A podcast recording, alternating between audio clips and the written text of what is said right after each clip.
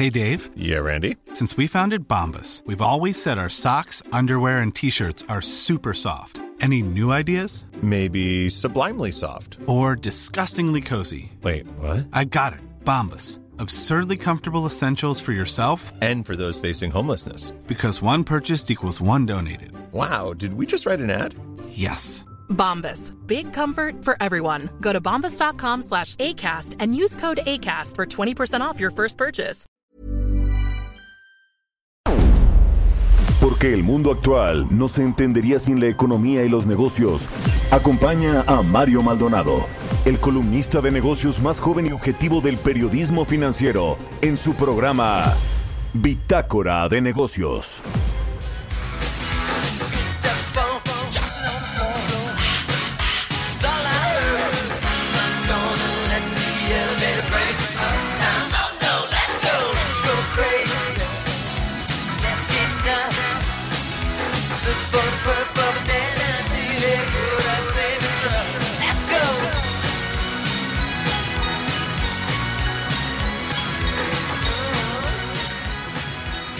¿Qué tal? ¿Cómo están? Muy buenos días. Bienvenidos a Bitácora de Negocios. Yo soy Mario Maldonado y como todos los días me da mucho, mucho gusto saludarlo en este miércoles 17 de junio del 2020. Saludo con mucho gusto a quienes nos escuchan por la 98.5 de FM aquí en la Ciudad de México, desde donde estamos transmitiendo en vivo por las frecuencias del Heraldo Radio, también en Guadalajara, Jalisco, nos siguen por la 100.3 de FM y en Monterrey, Nuevo León por la 90.1 de FM. También eh, saludamos a todas las estaciones que nos retransmiten en el resto de la República Mexicana y a quienes nos siguen a través de la página heraldodemexico.com.mx. Iniciamos el día como siempre lo hacemos con un poco de música. Esta canción es de Prince, se llama Let's Go Crazy. Esta semana iniciamos nuestros programas con canciones de artistas que incursionaron en el cine como actores o actrices en películas que pues tuvieron éxito. Es el caso de Prince. Ahora sí le entramos a la información. Vamos a hablar con Roberto Aguilar en breve, nuestro analista de mercados, pues sobre lo que está eh, sucediendo con la recuperación económica en el mundo y los rebrotes que está eh, que están sucediendo también en algunos países que fueron epicentro de esta crisis sanitaria, como el caso de China, ya le platicamos un poco ayer de esto también, pero los inversionistas están pues entre que eh, están queriendo sí invertir, sí eh, pues eh, impulsar la recuperación, pero por otro lado están pues también aguardando a ver qué sucede con este problema de salud y sobre todo si hay una cura, si hay finalmente un laboratorio que pueda hacer una vacuna efectiva contra el coronavirus, más allá de lo que se ha venido anunciando de algunos medicamentos. China cancela vuelos, cierra escuelas y confina zonas en su capital precisamente por este rebrote. Y México se hace menos competitivo para la inversión extranjera. Este es todo, todo un caso, esta encuesta que hace la consultora internacional A.T. Kearney que nos sacó de los primeros 25 países más atractivos para la inversión en su última edición. Vamos a hablar también con Angie Chavarría, cómo evitar, cómo hacer para evitar una década perdida. Eh, en el caso de México, pues parece que sí va a ser un sexenio perdido, al menos en muchos casos, en términos económicos. Y en los países avanzados están optando por políticas industriales y México, pues por apoyos sociales. Ya sabemos que no hay un plan de medidas contracíclicas para enfrentar esta crisis económica.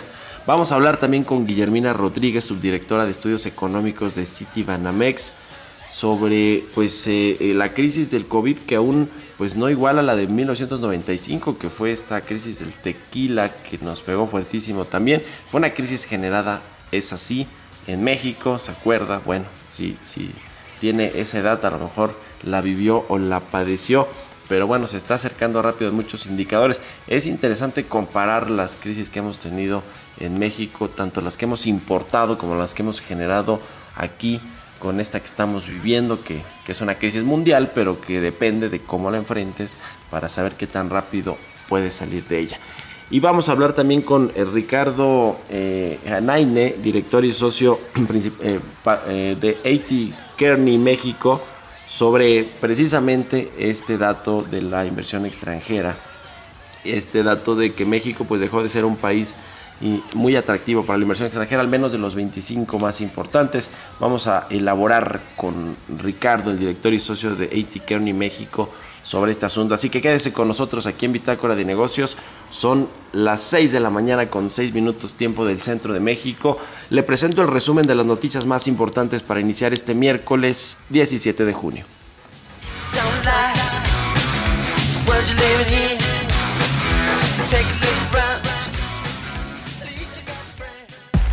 El resumen.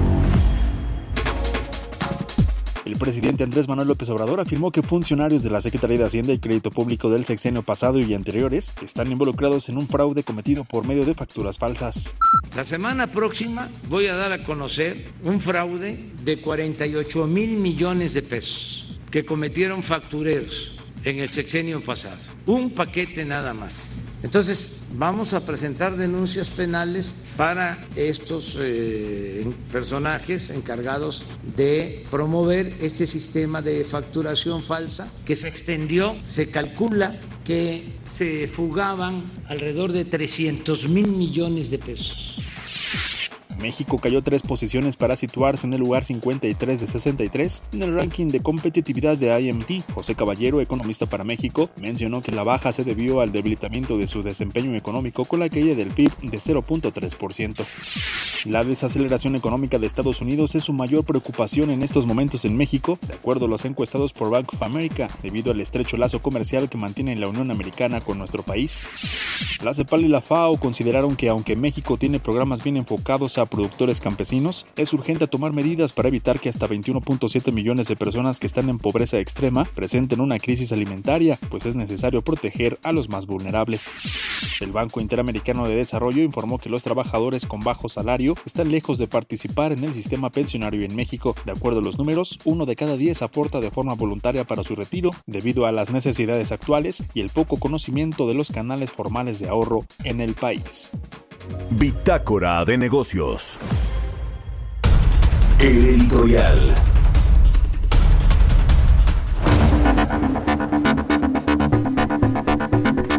Oiga, pues en medio de la crisis sanitaria, de la crisis económica, de estos eh, datos malos de que México pierde competitividad ante el mundo, pierde atractivo para atraer inversión extranjera, al menos en la percepción de los eh, ejecutivos globales, pues en medio de todo esto, el presidente ya ve que ha querido desviar el tema hacia lo político electoral, que es ahora sí que como eh, dirían el mero mole del presidente, lo que él sabe hacer, lo que le gusta, lo que le apasiona, no la economía, no ni siquiera los temas sociales, los programas, eh, la administración pública, todo lo que involucra a la administración pública, generar políticas públicas eh, que, que, pues le permitan al país salir adelante. Bueno, no, sabe de estrategia político-electoral porque pues lleva muchos, muchos años en ese negocio, porque es un negocio además, no lo digo figurativamente, es un negocio auténticamente.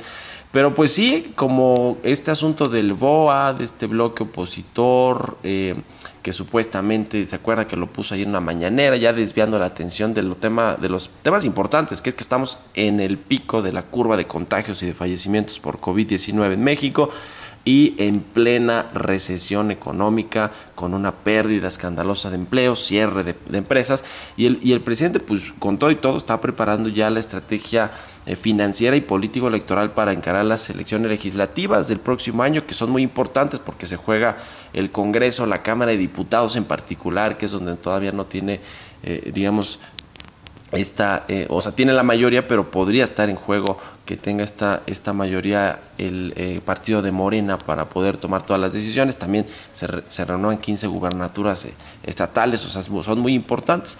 Y ahí, pues ya le hemos contado, le hemos dicho aquí que este movimiento de poner a Horacio Duarte, se acuerda que estaba en la Secretaría del Trabajo, lo pusieron en la Administración General de Aduanas, que es una muy importante para generar recursos, para obtener recaudación a través de los impuestos, un billón de pesos más o menos se recaudan anualmente en las aduanas y dicen que pues con mano dura y decisión para combatir la corrupción pueden aumentarse recursos hasta 500 mil millones de pesos adicionales. Imagínense eso para el erario, para el gobierno, para los programas sociales y de los y de las aduanas nos vamos a los programas sociales porque el otro operador electoral que también lo fue Horacio Duarte para, para Andrés Manuel López Obrador, el otro es Gabriel García que actualmente coordina programas para el desarrollo es este coordinador de los llamados superdelegados, ¿se acuerda? Los 32 superdelegados federales, los cuales, por cierto, eh, al menos 12 tienen ahí eh, eh, muchas manchas sobre su trabajo, sobre lo que han hecho,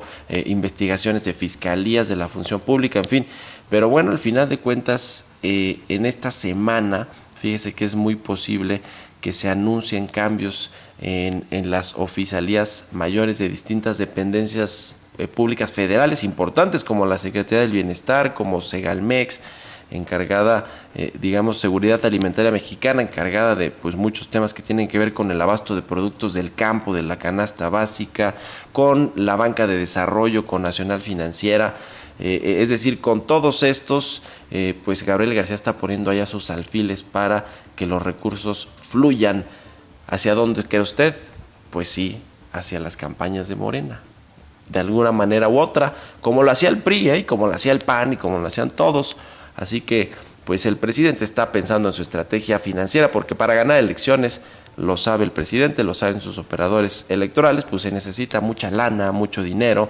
¿De dónde lo sacas? Pues qué mejor de los programas sociales o aumentando la recaudación y combatiendo la corrupción. Eso sí, para un fin electoral, político electoral, en fin. ¿Usted qué opina? Escríbame a mi cuenta de Twitter, arroba Mario Mal o a la cuenta arroba heraldo de México. Ahí recibimos todos sus comentarios. Son las 6 con 12. Vamos con los mercados. Mercados bursátiles. Roberto Aguilar ya está en la línea telefónica como todos los días al pie del cañón. Tempranito, mi querido Robert, ¿cómo estás? ¿Qué tal, Mario? Muy buenos días, me da mucho gusto saludarte. Pues fíjate que hay una carrera literalmente entre los avances de la apertura de la economía mundial y las medidas para contener lo que podría ser un potencial rebrote de casos en China, donde no hay que olvidarnos que ahí se originó la pandemia y pareciera que el primer elemento, por lo menos hoy, está ganando, porque las bolsas de Europa abrieron al alza luego de reportar su mejor jornada en un mes, alentadas por el mayor apoyo del gobierno de Estados Unidos a su economía y un millonario plan de infraestructura que ayer fue lo que le dio pues mucho impulso a los mercados. Asia, ahí las bolsas se comportan de manera mixta y los futuros de las bolsas estadounidenses suben ligeramente luego de que ayer sumaron su tercer día consecutivo de avance. Pero por el otro lado, el otro, la otra cara de la moneda, Mario, es que China anunció la cancelación hoy de decenas de vuelos eh, nacionales como parte de las medidas de contención de una serie de nuevos casos de coronavirus en su capital que han disparado los temores justamente de un nuevo rebrote. Además, cerró escuelas y confinó ciertas zonas de la ciudad. La, el gobierno informó 31 nuevas infecciones para acumular 137 en menos de una semana. Esto significaría, Mario, el peor resurgimiento de la ciudad en cuatro meses, aunque las carreteras y autopistas de la ciudad siguen abiertas y todavía no se ordena de suspender a las empresas y fábricas, pues las autoridades están intensificando las medidas para restringir la circulación hacia y desde y alrededor de la ciudad a partir de hoy.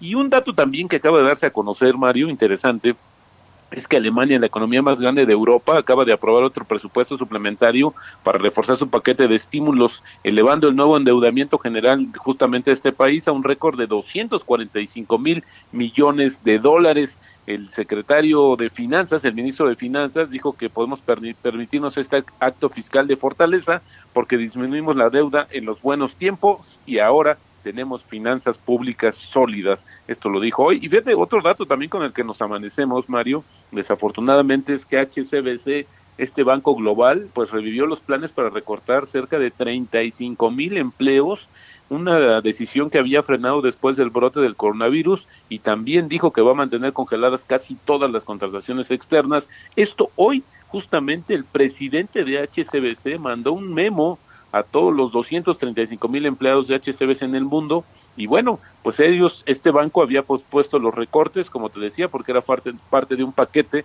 integral para recortar hasta 4.500 millones de dólares en costos y bueno, pues ahora lamentablemente se está retomando esta medida. Y ahora que hablabas sobre el tema de las curas de esta situación, de la carrera literal por la vacuna contra el coronavirus. Fíjate que la Organización Mundial de la Salud comentó o informó que aceleró la actualización de sus directrices sobre el tratamiento de personas afectadas justamente con COVID-19 para reflejar los resultados de un ensayo clínico que mostró que la dexametasona utilizada en la década de los 60, desde la década de los 60 para reducir la inflamación en enfermedades como la artritis, redujo la tasa de mortalidad en alrededor de un tercio entre los pacientes más graves y que están hospitalizados. Esta guía clínica a la que se refiere la Organización Mundial de la Salud es justamente indicaciones para el tratamiento de pacientes infectados con el nuevo coronavirus y está dirigida a médicos y otros profesionales médicos y busca justamente actualizar los datos más recientes para informar sobre la mejor manera de abordar todas las fases de la enfermedad. Bueno, esta medicina, Mario, ayer lo chequé, en México vale 17 pesos. O sea, ah, es una cosa interesante y bueno, pues esperamos que también avance. Obviamente ya hay algunos detractores, pero yo creo que hay que fundamentarnos sin duda en los temas médicos y que los expertos hablen sobre esta situación. Mira, también el, eh, otro dato relevante, Mario, a ti que te gustan los temas de la energía de este país, es que el gobierno de México planea profundizar la evaluación de los contratos petroleros que entregó a empresas extranjeras y privadas y que han estado justamente bajo la lupa desde la llegada del presidente Andrés Manuel López Obrador. Son más de 100 contratos de exploración y extracción de hidrocarburos asignados justamente como parte de la reforma energética que se realizó entre 2013 y 2014 y esto justamente de acuerdo con el programa energético para los próximos años que divulgó esta semana la autoridad dijo que serán evaluados de manera integral incluyendo sus aportes fiscales y el valor de la renta petrolera.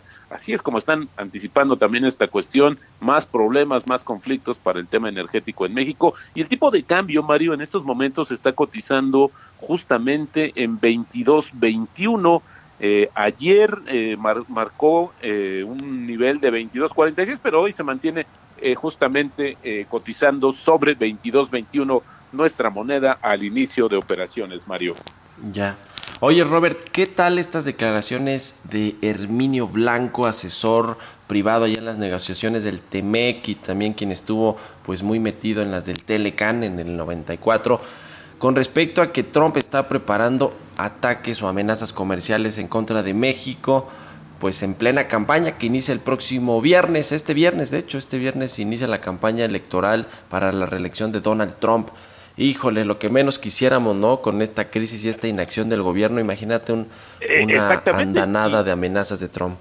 Y de cara a horas prácticamente de iniciar, de que entre en vigor el nuevo acuerdo, el TEMEC, y esto creo que es una parte, es un as bajo la manga que tendría el presidente Donald Trump, que hay que recordar que ya le funcionó. Recordaremos cuando estuvo en actos de campaña, en sus primeros actos de campaña, la amenaza hacia de, pues desarticular en, en aquel entonces el Telecan, pues al parecer le funcionó la presión. Yo creo que esa ruta ya la conoce y no nos descarta, no descartamos que vuelva a hacer más amenazas sobre el tema de México e intensifique las amenazas que tiene hacia China. Sí, cara, y bueno, está el tema del acero, del jitomate, de las amenazas de poner aranceles a la exportación mexicana de autos o de autopartes, en fin. Donald Trump, genio y figura. Es el amigo, por cierto, del presidente López Obrador, ¿no? Su supercuate. A ver si a, ver hasta cuándo dura esa amistad fingida. Gracias, Roberto. Al contrario, Mario. Muy, muy buenos días. Roberto Aguilar, sígalo ahí en Twitter, Roberto AH. Son las 6 con 19 minutos. Mario Maldonado en Bitácora de Negocios. Está en la línea telefónica Angie Chavarría, columnista de El Heraldo de México y colaboradora aquí en Bitácora de Negocios. Querida Angie, ¿cómo estás? Buenos días. Hola, ¿qué tal? Muy buenos días, Mario. Muy buenos días a todos. Eh, pues bueno, Mario, hoy platicaremos sobre qué vamos a hacer para evitar pues perder esta década eh, que tenemos frente a la crisis económica puesto que pues bueno, no, no vemos cómo podemos salir pronto pues bueno de esta recesión. Sin duda la crisis de 2020 tendrá efectos profundos sobre el bienestar de la población. Ya hemos platicado en anteriores ocasiones que muchas de las familias no alcanzan esta línea básica de bienestar que es al menos 3.200 pesos por persona al mes y pues bueno, ahí ya de entrada ya tenemos un problema, ¿no? Y también pues bueno, recordemos que cuando entramos en esta boca del lobo, que todos los países estamos inmersos, pues lamentablemente la economía mexicana llegó enferma, sin programas de política económica ni, eh, ni pública, contingentes, o sea, que sean contracíclicos a este momento. Y pues bueno, esto nos sometió a una recesión que no se reconoció a tiempo desde 2019. Recordarás que en ese tiempo, todavía antes de la pandemia, el presidente de la República, pues todavía tenía la esperanza de crecer hasta 4%. Y sí, sí, sí, sí, Después se moderó al 2.5% y terminamos cayendo o estancándose en la economía, pero ya teníamos una crisis que era una crisis generada por el propio gobierno de forma interna, nada con que ver con el exterior y se agudizó en 2019, pese a que ya los datos ya venían mal desde 2018. Para ser un poco más específico, pues es como si el auto ya empezara a jalar mal y en 2019 ya casi no te arranca, llega 2020 con el tema de la pandemia, de plano ya no camina, ¿no? Y pues bueno, al cierre del 2019 recordemos que el tema de las manufacturas ya contabilizaban cuatro meses de caídas consecutivas y pues bueno, ahí ya estábamos viviendo la propia recesión que le costó mucho trabajo reconocer incluso al secretario de Hacienda. Vemos que las medidas de contención aplicadas no funcionaron en su momento, no lo atendieron en, como tal y pues un elemento más que vimos también es que eh, las acciones económicas financieras no acabaron de jaguar, o sea, complementarse, por así decirlo, y pues bueno, nos sometieron en este proceso tan difícil que estamos. Llega la pandemia, nos agarra con las piernitas temblando, por así decirlo, Mario.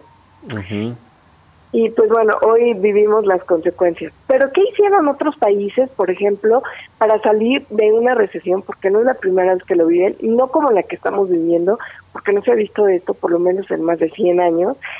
Pero por ejemplo, China, eh, Europa como fue Alemania, Francia, Italia, España, Inglaterra, Estados Unidos, por ejemplo, y Japón, fijaron su atención en lograr mayores esfuerzos en una política industrial contundente y sólida. En este caso, ellos centraron todo, todo, todo, todos sus esfuerzos y recursos en una política que fuera incluyente en manufacturas, eh, en ser un poco más desarrollados en la parte de la industria punto cuatro o 4.0, perdóname, eh, que hasta ahora, pues bueno, hemos visto que estos países han avanzado, mientras que México se ha concentrado durante los últimos, por lo menos 10 años, en apoyar con recursos, con estímulos fiscales. Los demás lo han hecho, sí, pero también han hecho una política pública de arranque o de prender el motor en la política industrial. México lo quería hacer en el 2008 y hasta 2018. Incluso recordemos que México fue eh, invitado como país eh, anfitrión, en este caso eh, en Alemania, en Hannover Messe, considerando que Alemania pues es, es, un referente mundial en cuanto al desarrollo de la, de la industria 4.0. Sin embargo, en México tenemos 6.500 programas sociales que no tienen una medición de cómo medir sus resultados. Sí, sí, sí, no es la mejor medida para enfrentar una crisis económica tan fuerte como esta. En fin, que muchas gracias, Angie Chavarría, por tu participación. Muy buenos días. Muy buenos días, un abrazo a todos. Que estés muy bien, Angie Chavarría. Sígala ahí en Twitter y en Instagram. Se nos acaba el tiempo. Vamos a hacer una pausa rapidísima. Regresamos.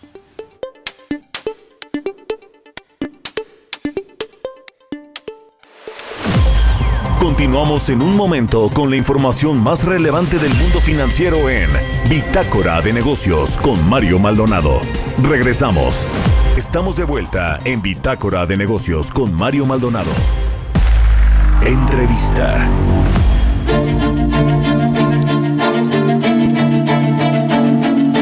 Ya estamos de regreso en Bitácora de Negocios. Muchas gracias por continuar aquí con nosotros. Son las 6 de la mañana con 30 minutos tiempo del centro de México. Oiga, le platicaba al inicio del programa sobre pues esta, este comparativo entre crisis económicas o recesiones que hemos tenido aquí en México, muchas de ellas generadas de forma interna, incluso la que tuvimos en el año pasado que platicábamos con Angie Chavarría, que, pues fue una crisis, no una recesión, pero sí una crisis en muchos sentidos porque muchos indicadores pues ya, hilaron eh, varios meses a la baja. El tema de la producción industrial, eh, la confianza eh, empresarial, la inversión privada, en fin, todo esto, pero vale la pena en, el, en términos de empleo, que son los que que es lo que realmente le afecta a muchos mexicanos con estos datos del IMSS de poquito más de un millón de empleos perdidos en cosa de tres meses, pues qué tan profunda va a ser y vale la pena compararlo con la crisis que tuvimos en 1995. Para analizar todo este asunto, me da gusto saludar en la línea telefónica a Guillermina Rodríguez. Ella es subdirectora de estudios económicos de Citibanamex. Guillermina, muy buenos días. Gracias por tomar nuestra llamada. Buenos días, Mario. Muchas gracias por la invitación. Pues ¿cómo ves esta, esta crisis auténticamente que estamos sufriendo en México en términos de empleo? Mucha gente dice que es una crisis económica que es en realidad una crisis de empleo y que va a tardar en México mucho tiempo en recuperar el millón o millón y medio de empleos que se puedan perder este 2020. ¿Cómo se ve este dato hacia adelante y también hacia atrás comparándolo con las crisis que hemos tenido anteriormente? Sí, mira, eh, la naturaleza de, esta crisis es diferente a la que tuvimos en 2009, que fue la más cercana a ella. En, este sentido, lo que vemos es que los sectores afectados son completamente distintos. Por ejemplo, en el 2009 eh, se afectó principalmente a las manufacturas y mucho era por la, eh, por la alta dependencia que tenemos sobre la economía estadounidense. Entonces, al crecer menos ellos, nos afecta directamente al sector manufacturero. En este caso están siendo afectados un mayor número de sectores, pero los que vemos con mayor énfasis son, por ejemplo, la construcción y los servicios. Si bien las manufacturas también han perdido empleos, donde se detecta la mayor pérdida es sobre todo en el sector de la construcción y servicios. Y esto no es de extrañar porque fueron eh, actividades que se cerraron completamente.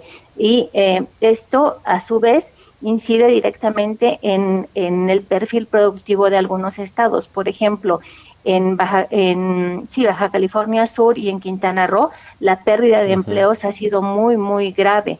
Eh, que son de vocación turística, ¿no? Eh, son de vocación turística y vemos que si bien en, en, la Ciudad de México se perdieron 175 mil empleos aproximadamente en estos últimos meses, en Quintana Roo estamos hablando de casi 114 mil empleos y esto representa el 24% del empleo que tenían en 2019. Es decir, el efecto por, por tamaño de, de, la planta eh, laboral que tienen en Quintana Roo es mucho más grave que lo que puede ocurrir en la Ciudad de México, por ejemplo, que hubo mayor pérdida de empleos. Entonces, eh, eh, si bien en, en 2009 además se unió la crisis con, con Estados Unidos a la pandemia que también tuvimos en México por por la, por la influenza y también afectó a, estados como Quintana Roo. En este, en este caso, ante el cierre de actividades, fue mucho más drástico, drástica la pérdida de empleos. ¿Qué vemos hacia adelante? Lo que tú mencionabas, una recuperación lenta, muy lenta, incluso nosotros estamos pensando que todavía eh, la tasa de, de crecimiento del empleo formal caiga el próximo año entonces, si vemos una recuperación mucho más lenta, tardará un par de años en que se llegue a los niveles previos a esta crisis, ni siquiera que tengamos un nivel mucho mayor. Eso es lo preocupante porque la realidad es que a México le cuesta mucho trabajo generar empleos formales, empleos bien remunerados, empleos eh, en, el sector formal, porque recordemos que la mayoría de nuestra economía, de nuestra población económicamente activa está en la informalidad. Eh, el año pasado se generaron en México 342 mil nuevos empleos, que fue un año malo realmente, pero pues si lo comparamos con el millón que ya perdimos, imagínate, eh, perdimos tres veces lo que se generó el año pasado, solo en tres meses en este 2020.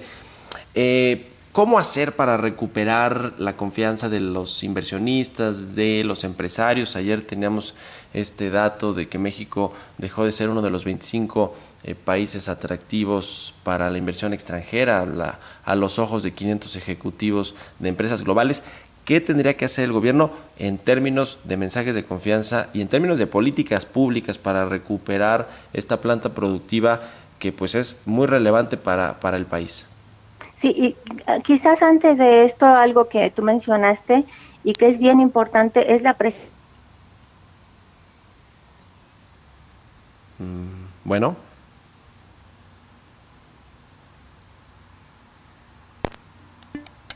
Se cortó, se nos cortó. Yo creí que había sido mi aplicación porque usted sabe que estamos transmitiendo desde la sana distancia todavía, aunque ya vamos a regresar a la cabina el próximo lunes. Pero eh, se nos cortó, sí, la llamada con eh, Guillermina Rodríguez, subdirectora de Estudios Económicos de City Banamex. Yo le preguntaba, y, y, vamos a tratar de recuperar la llamada lo más pronto posible, le preguntaba precisamente pues sobre lo difícil que es para México, para cualquier país casi, pero más para un país emergente, subdesarrollado como México, generar empleos formales, que son, mire, más o menos 21 millones de mexicanos tienen un empleo eh, eh, formal, es decir, trabajan en la formalidad, tienen eh, prestaciones de ley, tienen seguridad social, están registrados por supuesto ante el IMSS y, el año pasado ya fue un año malo donde se crearon apenas 342 mil nuevos empleos. Normalmente, eh, pues a más o menos los promedios andan por los 400 mil, 450 mil empleos eh, generados formales cada año.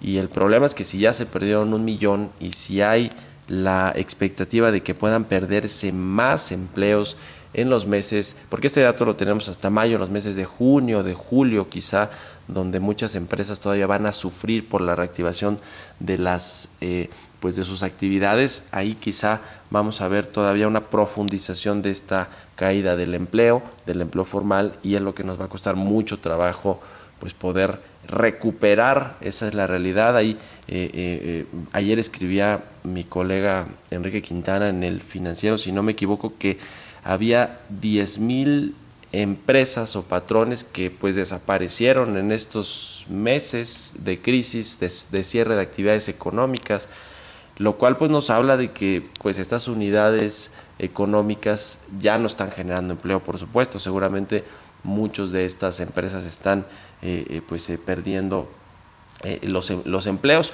o de plano algunas ya van a, tener que reabrir operaciones a una fracción de lo que estaban operando previo a la crisis del coronavirus. Ya recuperamos ahora sí a Guillermina Rodríguez. Eh, nos contabas, Guillermina, yo te hice, te hice esta pregunta y tú querías elaborar sobre un punto.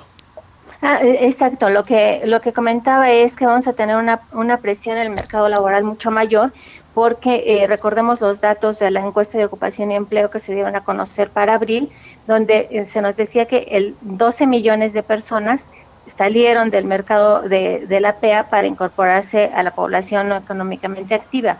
Esta población va a regresar y, y, ante la falta de oportunidades en el mercado laboral formal se va a incorporar mucha de ella al mercado informal. Entonces vamos a tener ahí una, una masa crítica de población informal muy grande, que es uno de los graves problemas De, del mercado laboral aquí. Ahora, lo que mencionas de, de las 10.000 empresas que, que se perdieron de las unidades económicas, efectivamente son las que ya no pudieron resistir a la, a la crisis y además a esto se suma el hecho de que muchas de las empresas grandes que sí tuvieron la capacidad de enfrentar la crisis, no despidiendo a, sus empleados, bueno, pues van a tener que adaptar también su planta ante la demanda futura que haya de sus bienes y servicios. Es decir, no van a poder mantener una, una, una planta productiva muy grande si no tienen eh, mayor demanda de sus bienes y servicios. Y esto va ligado al crecimiento del PIB estamos pensando que este año va a caer 9%. Entonces, ante menor actividad económica, vamos a tener menor generación de empleos y esto va a prolongar eh, esta, esta situación. ¿Qué es lo que se necesita? Definitivamente apoyar eh, a las empresas para que se instalen. Ahorita tenemos una gran oportunidad ante el, ante el TEMEC y creo que es, es el momento de aprovecharlo. Eh, tienen que darse las condiciones adecuadas para para tener un Estado de Derecho que, que, finalmente eh, garantice que, que, las empresas se instalen y que puedan crecer para que esto ayude al crecimiento de la economía a su vez. Eh, Guillermina, me parece muy relevante hacer este análisis de eh, esta encuesta que hace el INEGI, que levanta todos los meses de, este, de, la población económicamente activa que está ocupada, que tiene un empleo y que efectivamente en su última encuesta, pues tuvimos que en abril 12.5 millones de personas que están en esta población eh, económicamente activa dijeron no tener un empleo o no estar generando ingresos, seguramente muchos de ellos estaban en el sector informal. ¿Cómo eh, digamos, extrapolar esta información que nos presenta el INEGI en estas encuestas, que por cierto fue telefónica, no fue como la, la, la levanta normalmente, a lo que sucede con los datos de los registros de los que los patrones hacen de sus trabajadores en el IMSS, ¿no? que fueron un millón y luego tenemos 12.5 millones, pero, o sea, ¿cómo son estas dos, dos cifras tan diferentes? Son cosas completamente distintas, pero ayúdanos a entender esta magnitud, porque a veces la gente dice, ¿cómo 12.5 millones de personas en abril no tenían empleo o no tenían ingresos, pero realmente solo un millón treinta mil perdieron el empleo en los registros del IMSS? Fíjate que eso es bien interesante. Parece ser que la gente, bueno, muchos de ellos, muchas de las personas que, que se declararon ya en la población económicamente activa, pues saben que no pueden salir a buscar empleo, porque no hay porque no están abiertos sus fuentes de, trabajo, es decir, las empresas cerraron o si eran vendedores eh, ambulantes, por ejemplo, o trabajadores independientes, ante la contingencia y ante la, el, cierre de actividades, ellos ya no, ya no tenían la posibilidad de salir a buscar empleo, entonces por eso no se declaran desempleados. Si, si, si, el si ellos hubieran, eh, se hubieran considerado a sí mismos desempleados, la tasa de desempleo hubiera aumentado hasta 25% y no lo que se dio a conocer del millón y tantos de, desempleados que aumentaron. Es, básicamente esto, cuando el INEGI te hace una, eh, para esta, esta pregunta en específico, de lo que te pregunta es si saliste a buscar empleo y ellos no salieron a buscar empleo definitivamente desistieron porque no estaban abiertas las fuentes de empleo. Entonces, por eso ese cambio. Pero pensamos que en los siguientes meses esta población va a incorporarse nuevamente, aunque ya en condiciones completamente distintas a las que eh, se retiró. Bueno, pues veremos cómo viene la recuperación sin tantos estímulos económicos por parte del gobierno federal, incluso en los gobiernos locales, estatales, pues no se ve que sea una muy rápida recuperación. Ojalá que nos estemos equivocando en los pronósticos, pero, pero no se ve eh, fácil esta salida del, del, túnel o ver la luz al final del túnel. Te agradezco mucho, Guillermina Rodríguez, subdirectora de Estudios Económicos de Citibanamex, que nos hayas tomado la llamada y muy buenos días. Al contrario, muy buen día. Hasta luego, son las 6 con 43. Historias empresariales. Oiga, ya le comentábamos con Roberto Aguilar sobre este, eh, eh, pues estos eh, productos, estos medicamentos, estas vacunas que se están trabajando en el mundo para contrarrestar el COVID-19. Y ayer se dio a conocer que investigadores de la Universidad de Oxford en Reino Unido aseguran haber obtenido la primera prueba de que un fármaco que se llama dexametasona mejora las posibilidades de sobrevivir al coronavirus. Vamos a escuchar esta pieza que nos preparó Giovanna Torres. Científicos británicos de la Universidad de Oxford descubrieron un tratamiento que ha probado ser efectivo contra el COVID-19, previniendo el riesgo de muerte de una tercera parte de los pacientes graves que se encuentran intubados a respiradores. El fármaco llamado dexametasona es un esteroide ampliamente disponible en el mundo y tiene bajo costo.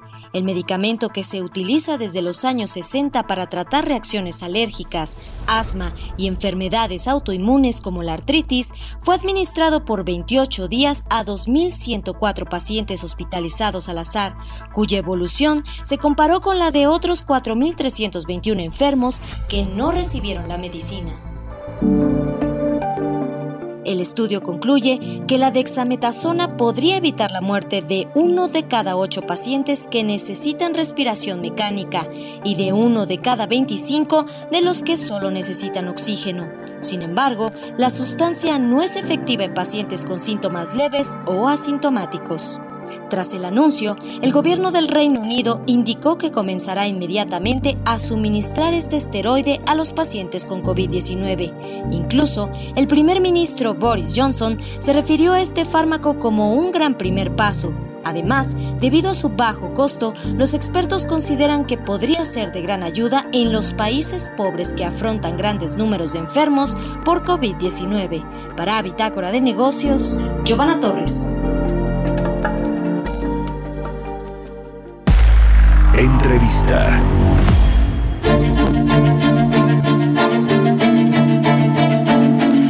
Vamos a platicar con Ricardo Aneine, él es director y socio de AT Kearney México, a quien me da mucho gusto saludar. ¿Cómo te va, Ricardo? Buenos días. Buenos días, Mario, muchas gracias.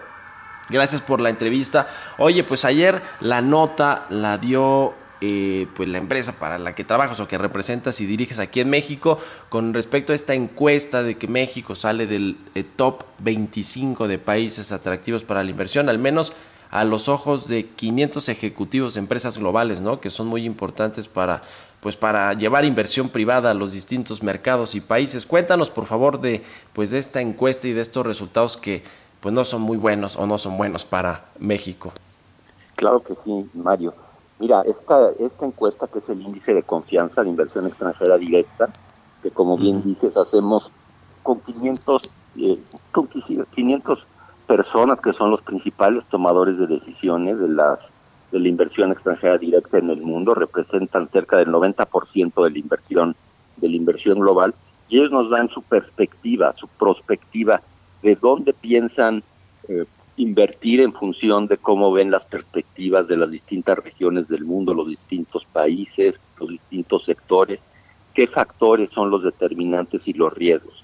Lo venimos haciendo desde 1998 y presentando los resultados cada año a nivel de, cada principal centro de negocios y en México también también lo hacemos. Es la segunda vez que México sale de los primeros 25 lugares, que son los que consideramos y los que analizamos más a fondo. Pero dado que es México, nosotros también nos pusimos a analizar las razones. La, la vez anterior que no estuvo en el índice fue en 2011. Y, y, una, y déjame decirte, la razón por la que no estuvo fue principalmente cuando ya se tenían las expectativas de, las reformas estructurales y, que no se dieron.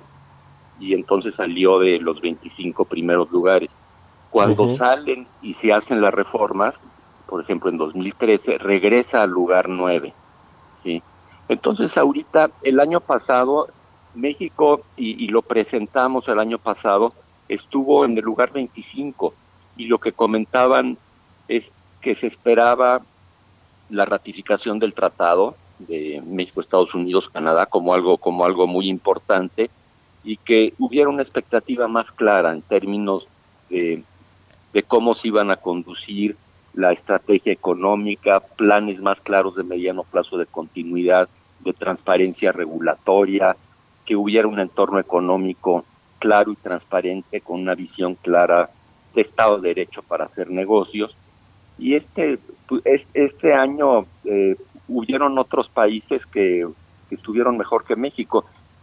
Nosotros no posicionamos, por eso no te puedo decir en qué lugar está, si no está en el lugar 25. Sí, justo eso iba a preguntar, pero ustedes nada más hacen, el, digamos, los 25 países más atractivos para invertir y hasta ahí, ¿verdad? O sea, no saben si cayó al 30, 35. Sí, pero lo que te puedo decir es que sí tenemos la calificación. La calificación es de 0 a 3 y el, el, país 25 es Taiwán, que tiene 1.62 y México quedó en 1.52. Entonces estamos, estamos en el margen porque hay cosas muy atractivas de México. O sea, eh, sí se ratificó el Tratado de Libre Comercio, las tensiones comerciales entre China y Estados Unidos le abren grandes oportunidades de exportación a México en productos que, que antes dominaba totalmente China y que participamos marginalmente y que ya desde el año pasado se empiezan a ver un incremento en nuestra participación en esas exportaciones. Y seguimos siendo muy atractivos para los inversionistas americanos. Ah, dentro de ellos sí estamos dentro de los primeros 25 lugares. Sobre todo por este, esta firma y acuerdo de el nuevo TEMEC que va a entrar en funcionamiento el próximo primero de julio, con todo y los bemoles, porque hay algunas industrias que dicen que no están listas para cumplir con todas las nuevas normas, pero, pero bueno, eso sí es muy relevante, es un mercado natural de México, eh, Estados Unidos y viceversa, ¿no? Es, esa es la realidad y más con un acuerdo comercial de esta naturaleza. Ahora, a ver, en los otros países, ¿qué han hecho bien los otros países en medio de pues esta, eh, bueno, me, imagino que la encuesta la levantaron antes de, del coronavirus o, en, medio de esta eh, pandemia. Eso en, el estudio está muy claro cuándo lo, lo presentamos y cómo se va dando el cambio. Mira, lo hicimos, empezamos en enero, en el 27 de enero hasta, hasta el 3 de marzo, fueron seis semanas.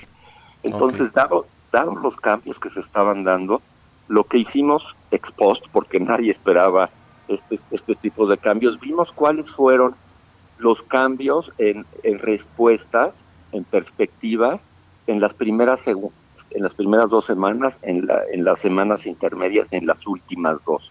Y claramente ve una tendencia de, decreciente en términos de, del optimismo que había o, del nivel que había, un optimismo menor en términos de, de las perspectivas y, para hacer la inversión extranjera directa.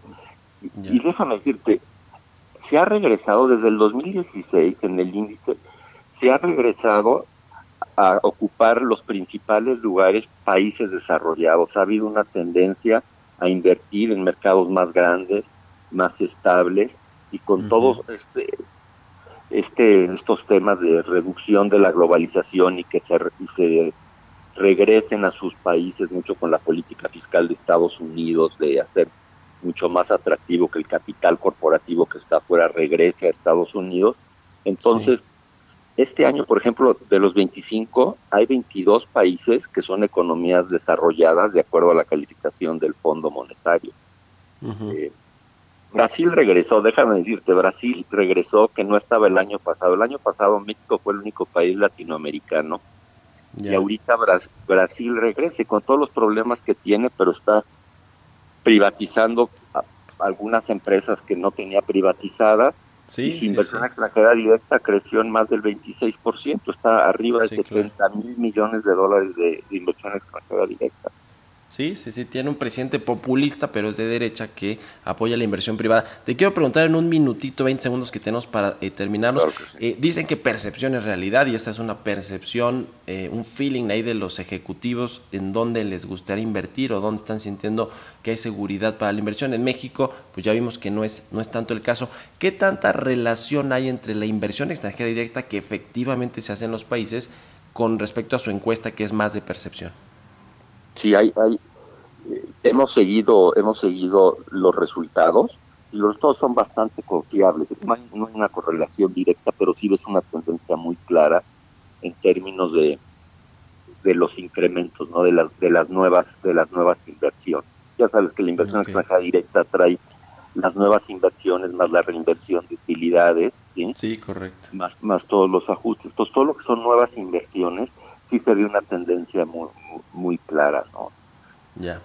Pues muy interesante, te agradezco mucho Ricardo Aneine que nos hayas tomado la llamada, director y socio de ATCANI México. Muchas gracias y buenos días. Mucho gusto Mario, gracias a ti. Un abrazo, que estés muy bien. Y muchas gracias a usted por habernos acompañado como todos los días aquí en punto de las 6 de la mañana en Bitácora de Negocios. Quédese en El Heraldo Radio con Sergio Sarmiento y Lupita Juárez. Y nosotros nos escuchamos mañana tempranito a las 6. Buenos días.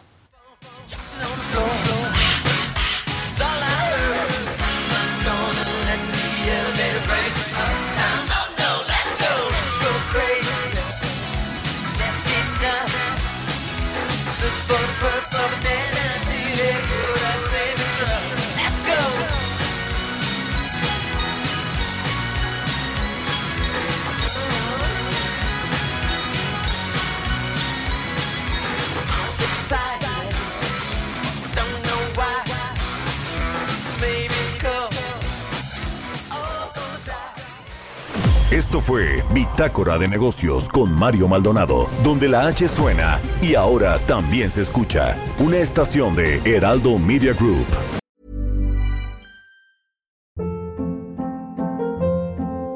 Hold up. What was that? Boring. No flavor. That was as bad as those leftovers you ate all week. Kiki Palmer here, and it's time to say hello to something fresh and guilt-free. Hello Fresh. Jazz up dinner with pecan-crusted chicken or garlic butter shrimp scampi. Now that's music to my mouth. Hello Fresh. Let's get this dinner party started. Discover all the delicious possibilities at hellofresh.com.